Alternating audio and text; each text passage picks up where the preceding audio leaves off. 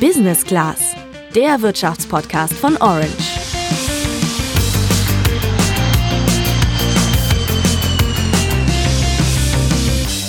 Wir befinden uns am Beginn einer Corona-Epidemie in Deutschland. Diesen Satz habe ich gestern sehr bewusst gesagt, um uns alle auch auf ein neues Szenario und auf die neue Entwicklung vorzubereiten. Denn wir müssen damit rechnen, dass mit den Entwicklungen, die wir in Norditalien, aber jetzt eben auch in Nordrhein-Westfalen sehen, sich die Epidemie auch bei uns ausbreitet. Das, was Bundesgesundheitsminister Jens Spahn da gesagt hat, das passiert gerade schon. Mit der Zahl der Infizierten weltweit und auch in Deutschland wächst vor allem eines, die Unsicherheit. Und dass wir in einer ziemlich stark vernetzten Welt leben, das trägt auch nicht gerade dazu bei, dass die Verbreitung des Virus eingedämmt wird. Das sagt auch unser Experte heute im Podcast. Bis vor einer Woche etwa war man davon ausgegangen, dass die Probleme vor allen Dingen in China vorhanden sind und sich auf äh, China begrenzen. Aber inzwischen hat sich das Bild geändert. Man äh, sieht, die Krankheit verbreitet sich. Sie ist in Europa angekommen. Inzwischen haben wir auch in Deutschland zunehmend Fälle. Und die große Frage ist, wie stark werden hier jetzt auch die Einschränkungen sein und wie lange werden sie anhalten? Ja, das Coronavirus zeigt also leider auch ganz gut, wie stark die Wirtschaft weltweit von Dingen beeinflusst werden kann, die man so erstmal gar nicht mit Wirtschaft in Verbindung bringt. Seit ein paar Tagen befinden sich die Börsenwerte nämlich auf dem Weg nach unten. Warum das so ist und wie die Unternehmen hier in Deutschland davon betroffen sind, das erklären wir dir heute im Podcast. Ich bin Julian. Und ich bin Sandra.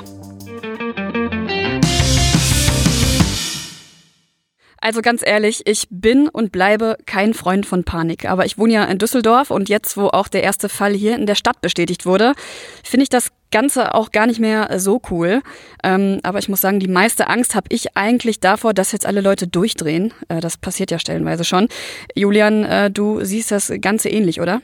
Ja, also ich finde es ehrlich gesagt schon gerade auch ein bisschen übertrieben. Also, dass man gerade wachsam ist, dass sich das Virus jetzt nicht weiter ausbreitet, das finde ich schon gut, aber gerade medial wird für mich momentan etwas zu viel Panik gemacht. Also das führte zum Beispiel schon so weit, dass in der vergangenen Woche das Desinfektionsmittel in Dortmund bei uns hier knapp geworden ist. Und das sind dann so Reaktionen, wo ich dann sage, das kann ich nicht mehr so wirklich nachvollziehen. Die Beobachtung habe ich heute Morgen im DM in Düsseldorf auch gemacht. Da stand ich in der Schlange an der Kasse und da ist mir aufgefallen, dass an den Stellen des Regals, wo normalerweise die Desinfektionssprays und Desinfektionstücher liegen, ja diesmal eine riesengroße Lücke war. Und ich glaube, diese Beobachtung kann man aber derzeit überall in Deutschland machen. Und du hast auch die Medien angesprochen und da würde ich noch hinzufügen, dass es ja nun mal die Aufgabe der Medien ist, darüber aufzuklären und zu berichten. Aber, das hast du auch gesagt, die Häufigkeit der Berichterstattung ja gerade auch dazu führt, dass es eben in Teilen der Bevölkerung zu Panik oder Angst kommt, die aber in den seltensten Fällen berechtigt ist. Also wie gesagt, meine größte Angst ist jetzt gerade eben nur, dass alle am Rad drehen. Deshalb sag ich mal für uns beide stellvertretend vorweg, dass wir uns hier in keinster Weise irgendeiner Panikmache anschließen wollen, sondern lediglich die Informationen, die zu dem Thema verfügbar sind, für euch ordnen und natürlich auch einen Blick auf die Wirtschaft werfen möchten, äh, weil wir sind ja immer noch beim Handelsblatt. Und auch bei diesem Podcast ist es sinnvoll, darauf hinzuweisen, dass wir dem am Freitag, den 28. Februar, produziert haben. Denn die Lage lässt sich ja gerade täglich neu bewerten. Und für heute gilt, über 83.000 Menschen weltweit sind laut Weltgesundheitsorganisation infiziert. Fast ein Zehntel davon in China, genauer gesagt in den Provinzen Zhejiang und Hubei, in der sich auch die Stadt Wuhan befindet. Und in dieser Stadt ist die Krankheit im Dezember bzw. der Virus auch erstmals ausgebrochen. Viele sehen den Ausgangspunkt in einem Fischmarkt in der Stadt, weil mehrere der zuerst Infizierten dort als Händler oder Verkäufer gearbeitet haben. Vermutet wird, dass Fledermäuse andere Tiere auf diesem Seafood Market infiziert haben, die dann wiederum Menschen auf dem Markt angesteckt haben. Ob das aber wirklich so gelaufen ist oder ob der Ursprung vielleicht doch ganz woanders liegt, das ist noch längst nicht sicher und das muss noch untersucht werden. Ja, wie die Krankheit verläuft, das ist unterschiedlich. Bei der größten Zahl der Fälle, das Robert Koch Institut geht davon 80 Prozent aus, verläuft die Krankheit mit mehr oder weniger milden Symptomen wie Husten, Schnupfen, Halskratzen und Fieber ab. Bei manchen treten aber auch gar keine Symptome auf. Dann gibt es aber auch schwere Fälle, bei denen Atemprobleme und Lungenentzündungen auftreten können. Die Todesrate ist beim Coronavirus Coronavirus bisher höher als bei der normalen Grippe. Die liegt nämlich bei 0,1 bis 0,2 beim Coronavirus, aber bei 1 bis 2 Prozent. Professor Dr. Lothar Wieler, Mikrobiologe und Leiter des Robert Koch Instituts, hat das in der Pressekonferenz am vergangenen Donnerstag folgendermaßen bewertet aber es gibt eben rund 15 Prozent, das sind die aktuellen Zahlen, die natürlich auch ständig sich ändern mit ständigen Fallzahlen, mit Zunahmen. Aber rund 15 Prozent, das hieß also 15 von 100 erkranken schwer. Das ist viel. Und nach den Zahlen, die wir bisher haben, äh, muss man davon ausgehen, dass etwa ein bis zwei Prozent der Menschen, die infiziert werden, sogar an dieser Krankheit sterben. Das heißt also, das ist eine schwere Krankheitsform. Und äh, selbstverständlich äh, weiß man das. Und darum macht es sehr viel Sinn, alle Möglichkeiten auszuschöpfen, die Verbreitung dieser Krankheit einzudämmen. Ähm, es gibt ja gegen dieses Virus auch keinen Impfstoff.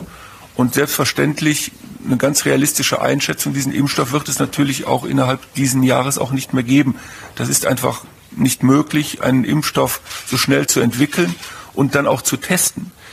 Bei dieser Todesrate des Coronavirus muss man aber nach wie vor vorsichtig sein, denn wir kennen ja immer noch nicht die genaue Zahl der Corona-Infizierten und es ist davon auszugehen, dass da eine große, dass es da eine große Dunkelziffer an Infizierten gibt, was die Todesrate ja dann sinken lassen würde. Mit Sicherheit lässt sich aber sagen, dass das Virus besonders gefährlich für ältere Menschen ist und für Personen, die schon an einer Vorerkrankung leiden und dadurch ein geschwächtes Immunsystem haben. Denn wenn das der Fall ist, dann kann der Körper Krankheitserreger nicht mehr so gut abwehren.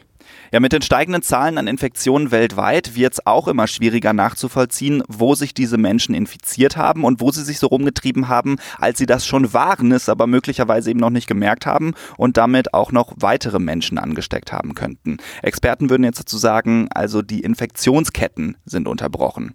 Bei uns in Deutschland sind Stand heute, also Freitag, 53 Fälle bekannt. Die ersten dieser Fälle sind Ende Januar in Bayern festgestellt worden. Inzwischen sind aber alle dieser 14 Patienten aus Bayern, bei denen der Erreger vor vier Wochen gefunden wurde, wieder gesund und wurden aus der Klinik entlassen. Ja, das geht in den ganzen Meldungen irgendwie auch gerne mal unter, dass Menschen sich ja auch wieder davon erholen. Insgesamt sind es weltweit rund 36.000 Patienten, die sich von dem Virus wieder erholt haben. Die Politik reagiert natürlich trotzdem darauf, nicht nur indem sich Jens Spahn dazu äußert, sondern die Bundesregierung hat einen Krisenstab ins Leben gerufen, der aus den Angehörigen verschiedener Ministerien und anderer Institutionen besteht die mit der Bekämpfung dieses Virus irgendwie zu tun haben. In diesem Krisenstab sollen Informationen ausgetauscht werden, welche Maßnahmen hier in Deutschland getroffen werden können, um die Verbreitung einzudämmen. Dass das Virus auch die Wirtschaft angesteckt hat, das merke ich gerade am eigenen Leib. Ich habe nämlich vor wenigen Wochen 100 Euro in ein Welt-ETF gesteckt und davon sind in meinem Depot jetzt nur noch 86 Euro übrig, Tendenz sinkend. Ein ETF, der basiert ja darauf, wie sich die Aktienmärkte weltweit entwickeln. Wenn ihr dazu mehr erfahren wollt, scrollt euch mal durch die älteren Podcast-Folgen, da haben wir das erklärt, oder schaut vorbei auf orange.handelsblatt.com. Naja, das ist jetzt erstmal blöd gelaufen für mich, aber das geht ja auch bald wieder bergauf. Und nun ist es ja logisch, dass zum Beispiel politische Entscheidungen sich auf die Wirtschaft auswirken können. Das haben wir ja zum Beispiel beim Brexit gesehen. Aber ein Virus, Deshalb habe ich mal bei Dr. Klaus-Jürgen Gern vom Institut für Weltwirtschaft Kiel nachgefragt, wieso ein Krankheitserreger wirtschaftliche Effekte haben kann. Der äh, Virus hat deshalb Auswirkungen, weil Produktion still liegt, weil Menschen nicht zur Arbeit kommen. Aus dem Grunde, um die Verbreitung des Virus einzudämmen, äh, Leute, auch gesunde Leute, nicht zur Arbeit dürfen und dann äh, findet keine Produktion statt. Äh, das ist der eine Grund. Das kann sich dann verbreiten, weil die Produkte, die dann nicht hergestellt werden, woanders vielleicht gebraucht werden. Dort kann dann auch nicht mehr produziert werden. Und das Ganze ähm, kann sich dann sogar über die Grenzen hinaus als negativer Faktor für die gesamte Weltwirtschaft entwickeln, wenn das äh, ein gewisses Ausmaß hat.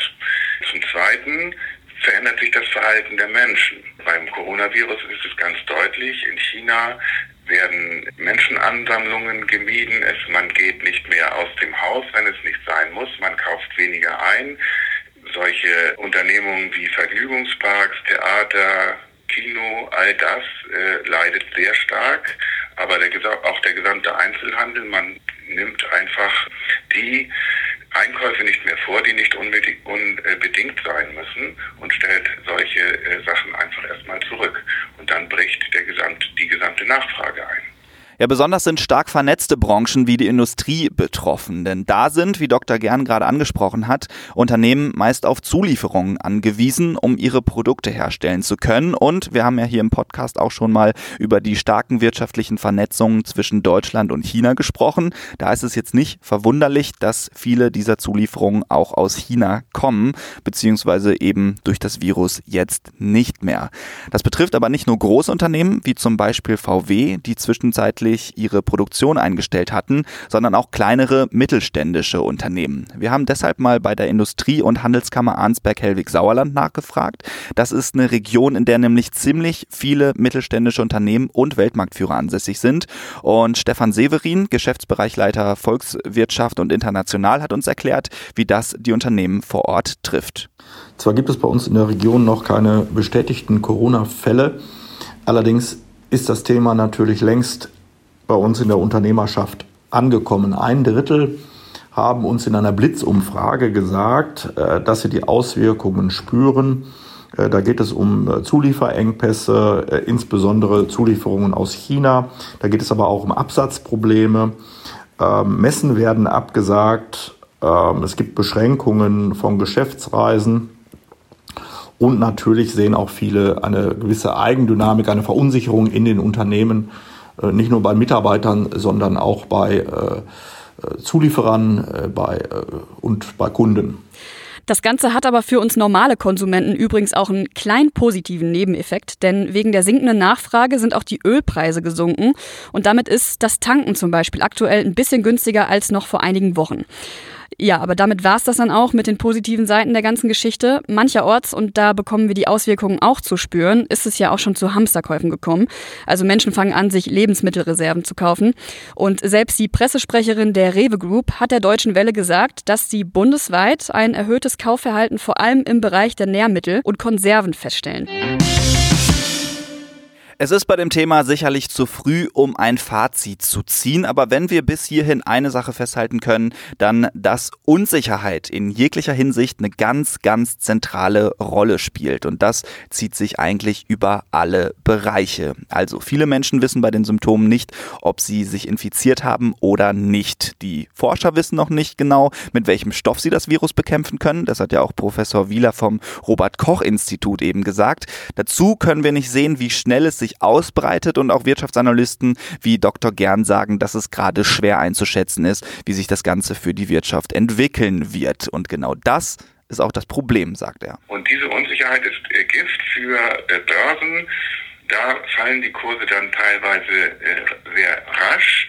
Sie können sich aber auch, wenn sich der Rauch lichtet, dann auch schnell wieder erholen. Ich würde immer noch davon ausgehen, selbst wenn wir hier in Deutschland eine weitere Verbreitung des Virus bekommen, dass sich das nur um äh, einige Wochen handeln wird, in denen hier in größerem Umfang das Leben und die Produktion, äh, die Wirtschaft beeinträchtigt ist. Danach werden wir eine sehr rasche Erholung erleben und dann werden auch die Börsenkurse wieder steigen. So, an dieser Stelle stellt ihr euch jetzt sicherlich die gleiche Frage, die ich mir gestellt habe, als ich diese Antwort bekommen habe, nämlich, wenn es doch so viele Unsicherheiten gibt, woher dann auf einmal der plötzliche Optimismus, dass das jetzt nur eine Phase ist und wir uns nicht von einem andauernden wirtschaftlichen Abschwung fürchten müssen? Und das habe ich ihn dann auch gefragt. Dieser Optimismus, den nehmen wir tatsächlich aus der Erfahrung mit ansteckenden Krankheiten in der Vergangenheit. Das sind einfach äh, Phasen, in denen die Ansteckung um sich greift. Dann klingt das nach einer gewissen Zeit ab. Wir äh, scheinen in äh, China inzwischen bereits den Höhepunkt der Ansteckungswelle überschritten zu haben.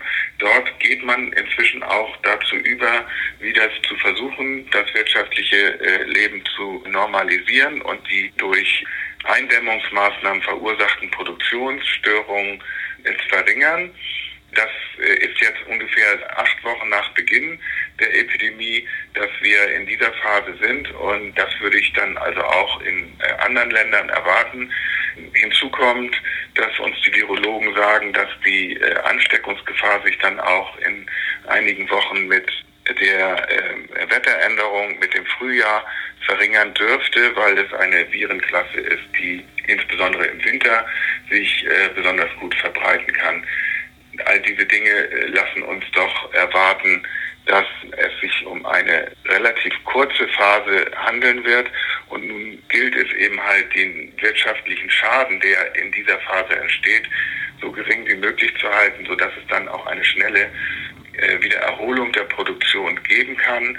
Wenn wir uns die Industrie anschauen, dann können wir sogar erwarten, dass ein Teil dessen, was im Moment nicht produziert wird, dann in den äh, Sommermonaten zusätzlich produziert wird, sodass wir dann eine äh, recht starke, äh, ein recht starkes Wiederanspringen der Produktion erwarten können. Also, dann können wir erstmal nur darauf hoffen, dass es auch genauso eintreffen wird stellt sich noch die Frage, was wir dagegen machen können. Regel Nummer eins dabei, ganz wichtig, keine Panik, denn die bringt gar nichts. Ihr müsst jetzt nicht wegen jedem Husten oder einem Schnupfen sofort denken, dass ihr infiziert seid. Gedanken sollte man sich aber machen, wenn man diese Symptome aufweist und vorher in einem der betroffenen Gebiete, zum Beispiel Norditalien, unterwegs war oder eben Kontakt zu einer infizierten Person hatte. Dann ruft euren Arzt an, um alle weiteren Schritte zu besprechen und bleibt vor allem zu Hause, wie man es ja auch bei einer normalen Grippe vernünftigerweise auch tun sollte. Und um uns selbst zu schützen, gelten auch noch so ein paar Regeln, die, wie ich finde, sowieso immer gelten sollten. Also wascht euch die Hände regelmäßig und gründlich mit ausreichend Seife, auch zwischen den Fingern und auch unter den Fingernägeln. Fasst euch nicht unnötig ins Gesicht und schon gar nicht in den Mund. Und solltet ihr das bisher so getan haben, dann hustet und niest anderen Menschen nicht ins Gesicht, sondern nutzt dafür euren Ellbogen. Das ist erstens einfacher und sorgt zweitens auch nicht für angewiderte Blicke.